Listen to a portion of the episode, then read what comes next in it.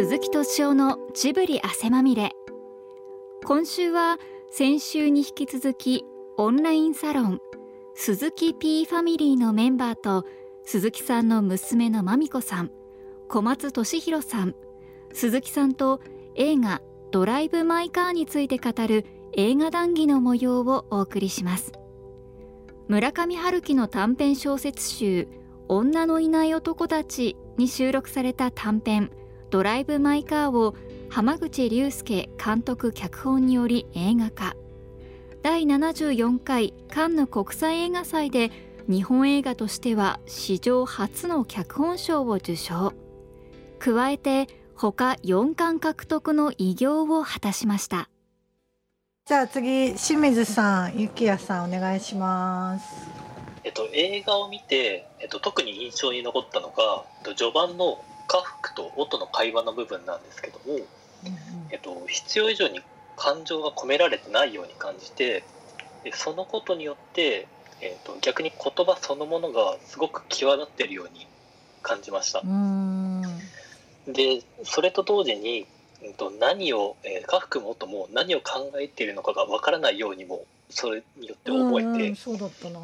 で自分の、まあ、想像がそこに入っていくことによって人物像にすごく深みが出てるように思いましたでちょっとあのもう一個思ったのが、うん、とその序盤のそこの、えっとやり取りの部分が少し自分が本を読むときに頭の中で再生する音声になんかちょっと近いなって思った部分があってそういった意味でもその想像を働かせられたかなと感じました。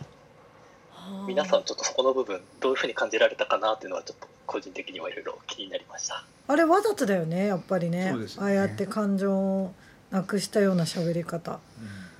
それこそその本読みの時もそうだったけど、あれって何なんだろあいいですか？う。はい。あのあれはわざと抑揚をつけないでうん。セリフを読ませることでその、まあ、セリフをあ暗記させるというかその役者にうんその抑揚のない状態でセリフをインストールするっていう、まあ、演出法というかそういうのがあるんだ。そういうのがあるんです。で、へー浜口監督は実際自分の撮影でもそういう演出をしてましてそうなんだ。徹底的に本読みをやってからでそれも抑揚のない声でひたすら本読みをしてから現場に入ってじゃあ演技してくださいっていうやり方をあしてるんです。そうなんだ。はい、それがそのまんま映画の中にもあそうそうな入ったんだ。だから韓国の女の子がなんか言うじゃん、うんそのなんだオーディションの時、うんうんうん。あのどうしてこんなことやらせるのかをうん言ねね説明してくださいと。うん。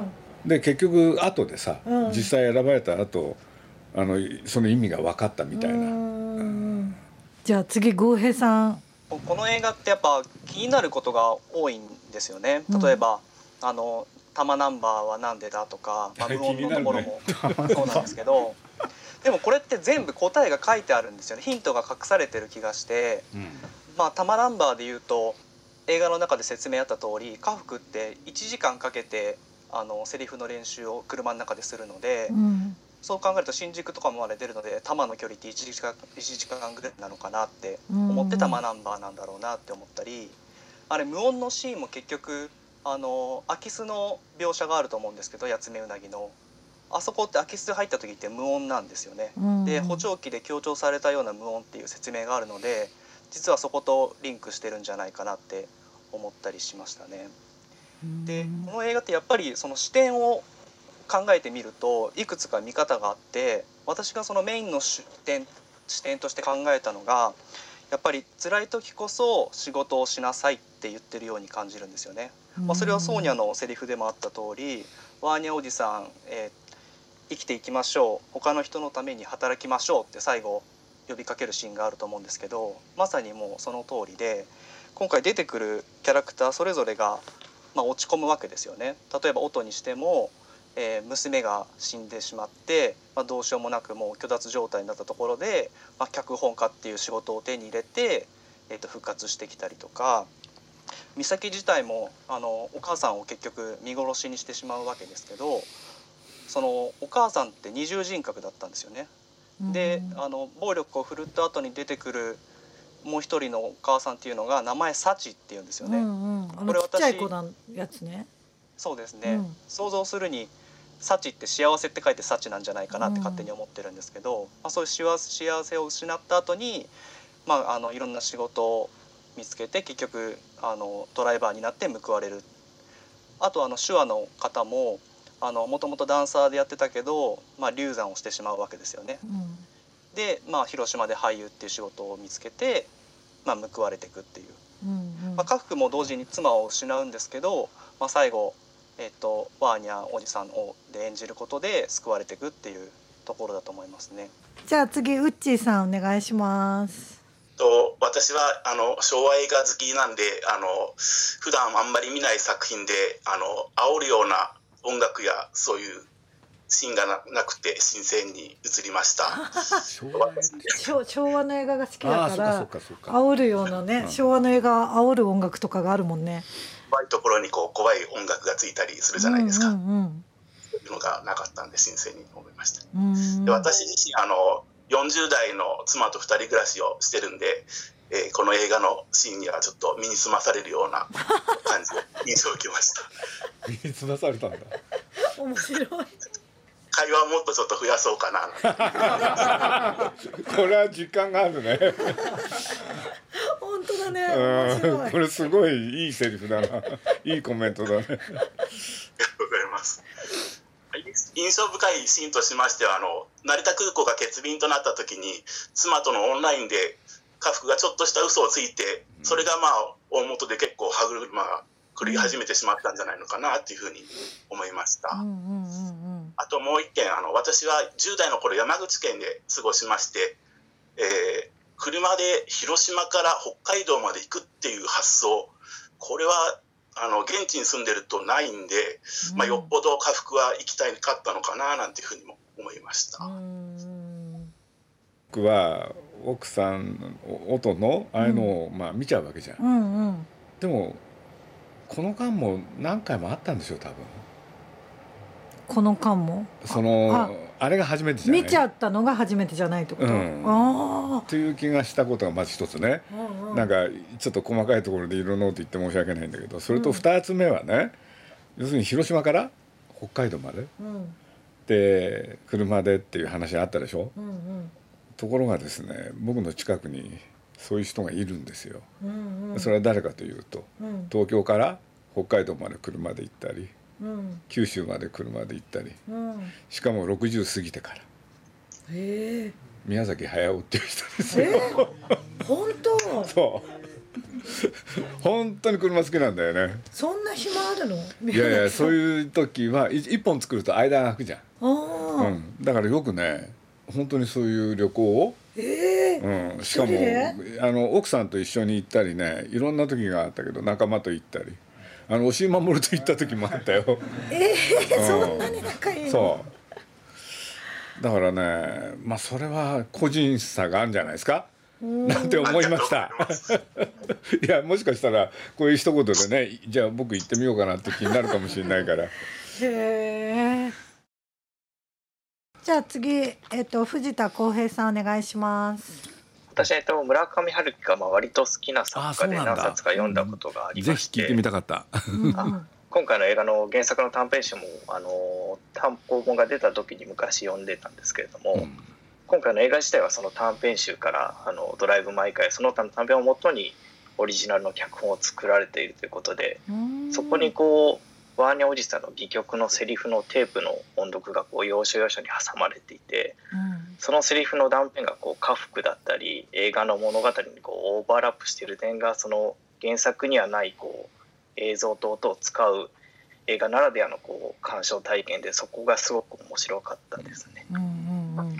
映画見終わった後にすごいいい映画だったなっていう思いと同時にちょっとこうもやっとした部分があってうんうんそれがこうずっと何にこうちょっとこうもやっとしてたのかなって分からなかったんですけどそうやって映画見終わってずっとこういろんな記事読んだり考えてて昨日ちょっと思い当たったのが個人的にこう見たかった物語がこの映画自体はこう家福だったり、まあ、美咲の物語がこうメインになってると思うんですけど僕個人としては実はこう高槻の物語が見たいと思ってたんだなってちょっとうん分かってうん。こうなんか高槻が音をなくしてからどう過ごして家福に出会って、まあ、映画自体では今回はその、まあ、自分の弱さでこう暴力を振るって逮捕されて今回の物語から退出していくような形になってるんですけど、うん別のこう世界線じゃないですけどその高槻が特にこう暴行とかせず逮捕せずに逮捕されずにうん。こうその先のこう人生が続いていくとしたらどうだったのかなっていうのを見たかったって思ってるんだなって昨日気づきました。以えー、ああ上です。はい高槻が魅力的なキャラクターだったんだ個人的にやっぱりなんかこう弱いダメ男のが好きというか、まあ、自分もそんな風っていうところがあるのかもしれない。えー、そう見えないな よかったね女じゃなくてね。あ実を言うとー個人的なこう、うん感情としてもこう今の自分の立場がどちらかというと高槻に重ねてたんだなって思います。面白いそうあのー僕はあんまり村上春樹って読んでないんだけれどはい。実はちょっとこの映画を見た後、うん。原作読んじゃったんだよね。うん。で読んだ時にあれって思ったのははい、映画と随分違うなって。そうあなんだあそうですよね。全然違うと思いました。そうなんだ全然違うと思いました。そうするとタイトルは「ドライブ・マイ・カー」なんだけれど実を言うとその短編集の中のうん。3本ぐらいかないろんなのを全部使ってそれで1本の映画に、うん。うん、それで3時間になっちゃったってご本人は言い訳してたけどうん。それは嘘だろうと思ったんだけれど。えなんでなんで嘘なの？いやだって最初から長いの作りたいに決まってんだもん。そういうことか。うん。だからそこはどうどうだったんですか？村上春樹ファンでが今回の映画見てねそれもちょっと聞きたいなと思ったの。そうですね。まあやっぱりテーマとしても映画見終わった後こうやっぱり喪失からの再生とかあとはこうあのーソーニャおじさんですかねがあの絡んできたりしててこうなんかちょっと人間参加的な読後感というか感覚があったんですけど見終わった後に。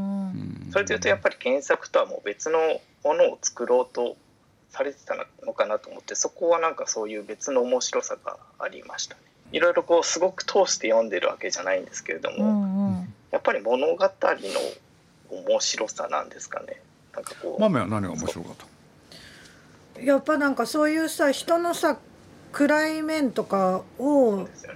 なんかそういうさ闇の部分みたいのが共感できたんだと思う若い頃そうは。ですね。やっぱりこうなんか宮崎監督がよくこう釣り糸を垂らしてこう闇を覗くみたいななんかそういう話も されてたと思うんですけど、なんかそこになんか似てる部分は村上春樹の物語から感じたりします。あの今のドライブマイドライブマイカーはその10年ぐらい前？うん、だとしたら村上春樹が60いくつで書いてんだよね。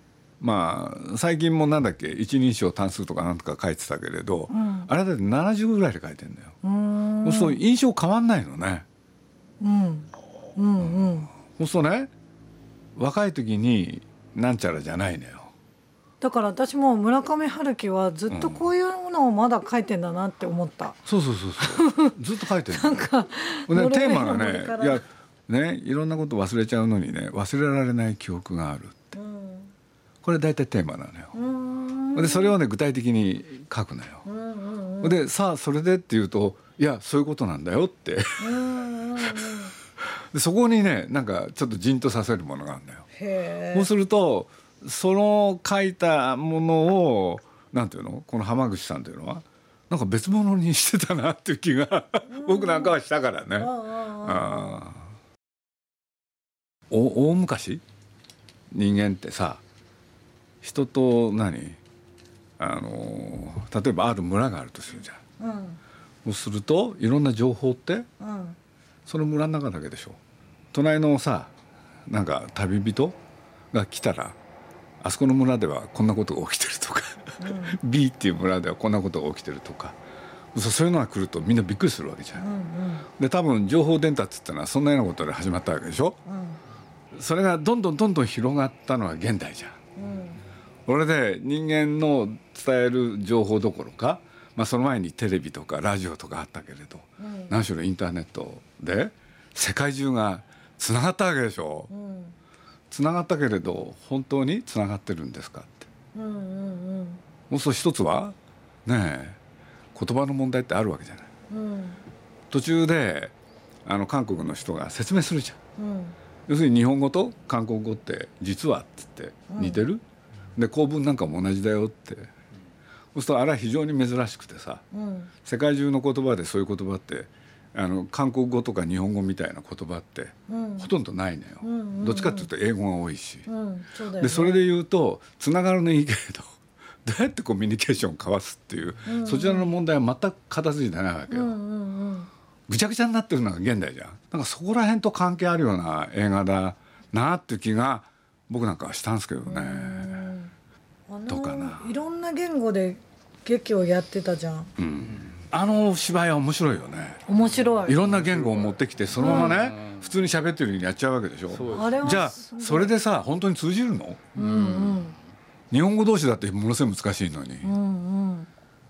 てなことらへんになんかテーマがあるのかななんてパパ見てて思ったよ。うん。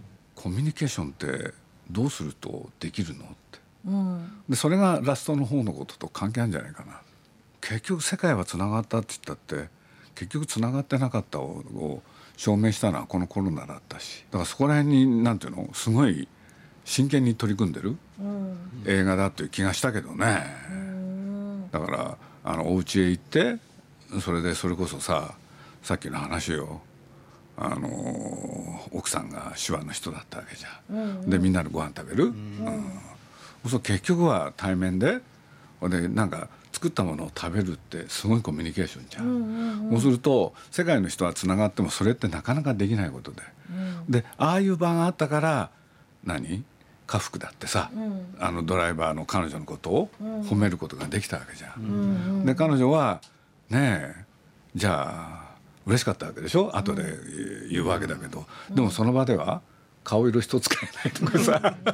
それ で突然ねあのスあのスクリーンからいなくなったなと思ったら犬となんかやってたわけでしょ、うん。でさ素直になりゃいいのにと思うんだけれどできないわけじゃん。うん。だから本当のこと言うとね、まあ、それちょっとうまく説明できないんだけれど後半、そのプサンでやるっていう計画だった。そこ？本当はプサンでやってほしかった。うん。そう日本とプサンの違い？いやーそうだね。プサンだったらだいぶ違うもんね。なんかねなんか欲を言うとそんなこともちょっと感じたんだけどね、やっぱり日常さ我々が生きてていろんな人といろんなグループあるじゃない、それこそプライベートから仕事まで。ところがさこれで通じたと思ってたら通じてなかったことって実は山のようにあるわけで、うんうん本当にそうだね。ねえ。同じ日本語圏なのにそういうこともある、うん。でそういうことで言うとさ外国語が混じってきてそこへ今度は手話も入ってくる、うん。大変だよね、うんうんうん。そう黙ってた方がよっぽどねコミュニケーションはあるのよっていうそういう真のことなんでしょあれ、その無音っていうのは、あーあーそういうことか。そうそうそうそう。昔さ外国の男の子と付き合ってる友達がね、あのこの言葉の壁はあるからしゃべしゃべれないから言葉の壁はどうしてるの？って言ったら言葉の壁があるのがいいって言ってたの。わかるよ、何でも伝えきれな切らないので諦められるからる。いいって。うん、だからやっぱりねその言葉で伝えられない方が伝わることってあるのかもね。だから細かいところ行き過ぎてるわけじゃんみんな、うん。だからまあそれで言うと宮崎駿っていう人がなんと80になって俺である時からね彼なんかとんでもないこと始めたんですよ。ある時ってのはつい最近なんだけれど、うんうん。テレビ一切見ない。へ新聞も見ない、うん そう会社と自宅を往復、うん。でいい？会社と自宅を往復してあとはね現場で？話す相手は現場の人だけ。うん。そうするとね当然仕事してるわけだからあんまり雑談もないわけよ、うんうん。そうすると彼新聞読まない？テレビ見ない？うん。じゃあ世間で起きてることはどうやって手に入れるんですか？ないでしょ？しょうがないんですよ。僕が言うんですよ。そうするとさっきのねむ村でねいたら分からなかった。この村で起きてることは全部分かるけれどジブリっていう。ところがね村どころか隣の村どころか世界で今こんなことが起きてる。何にも知らないわけですよ。そうするとねファイザーだモデルナだって言ったってこれも分かんないしね。それで自分はさ、まあ、高齢者で早々とワクチン打ってね。でみんながね熱出したっていうのを聞いて驚いてね。なんでそんなこと起きるんだって言って怒ってんだよね。だからね情報っていうのはなんていうの？肩になると、それからつながっちゃうと、うん、まあある人は「つながらない勇気」なんていう本も出してたけれど、うん。なんていうことをねまあこの映画見ながらっていうのか。やっぱりいろいろ考えちゃったね。だからまあ僕は昭和23年ってね、うん、1948年生まれ、うん、そうするとねなんていうの？まだいい学校へ行こうなんていう受験は、始まったばかりだな、そうするとねやることなすことねみんなとんちんかんなの、で結局は勉強なんかしなかったんだよね。でさその後の話聞いてるとだってすごいところへエスカレートしてくんだもん。うんだからまあ面白いよね。あの自分の経験で言うとね、まあ、テレテレビっていうのが僕はね家僕の家にねテレビっていうのが、まあ、来たのが小学校3年生だったんですよ。うんうん、それまでテレビなんてないわけだから、うん、そラジオだけでしょ？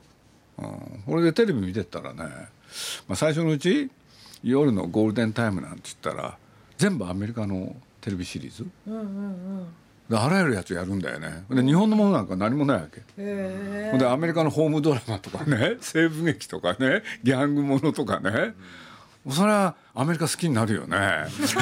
確かに。そうです、ね、だってテレビ見たらさホームドラマなんかすごいなんていうの？玄関開けたらさすごい居間があってダイニングルームが。でかいのよ。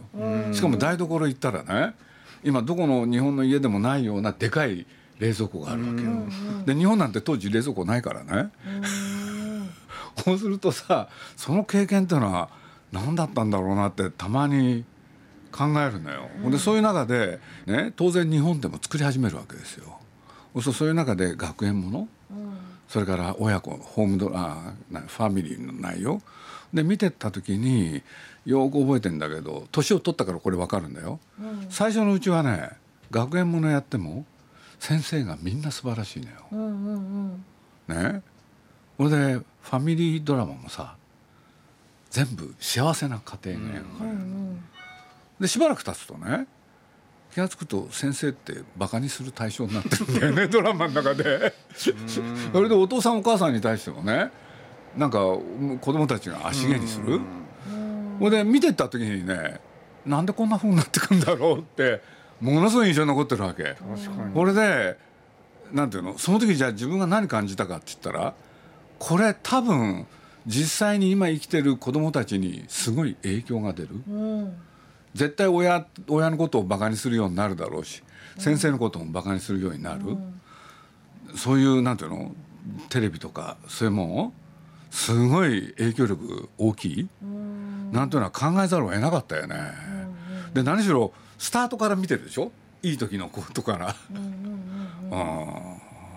だけどそれがさ今やむちゃくちゃ細分化された時代でだからこっからどうなっていくかだよね。今今時だとねまあみんなそういう話もよく出るんだけれど。ね、コロナの話っていっぱい出るわけですよだけど僕なんかコロナがどうなるかこれは本当のこと言ったら何も分かんないだけれどコロナによってどうなるんだろうには興味があるわけ、うんうんうん。うん、そう人間にねどういう影響がね人間の生き方にどういう影響が出るんだろうとかね、うん、それともう一つみんなの話聞いてて思ったこと。1960年代にアメリカでねこんな本が書かれたんですよ。これリースマンっていう人が書いたんですけれどね「孤独な群衆」って。みんな都市に人が集まってねものすごいなんていうの？田舎から都会へ人が出てくる時代がまあアメリカだから早かったんだけれどそれをね全体で俯瞰してみるとすごい人数ところが一人一人は孤独だっていう話なんですよ。そうするとそれってずっと続いててね このインターネットによってさらにそれがある種深刻になってんのかななんてこともこの映画見ながら思ったね。うんなんで自分みたいな人生まれたんだろうって。そうね。一人の人間の考えだけではねある一人の人間としては確立しないわけですよ、世の中がどうなってたかってこと絶対関係あるんだよね、そうするとね興味持ったのよ。自分が一体どういう時代を生きてきたのかなって。でそれを知ることによって今の自分を理解できる、うんなんということをこの映画にも感じた。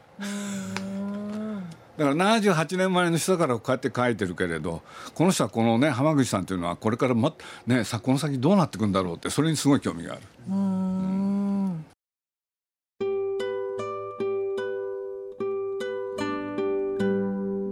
浜口竜介監督最新作「ドライブ・マイ・カー」についての映画談義いかがだったでしょうか？来週もお楽しみに。鈴木敏夫のジブリ汗まみれこの番組はウォルト・ディズニー・ジャパンローソン日清製粉グループ au ブルボンの提供でお送りしました。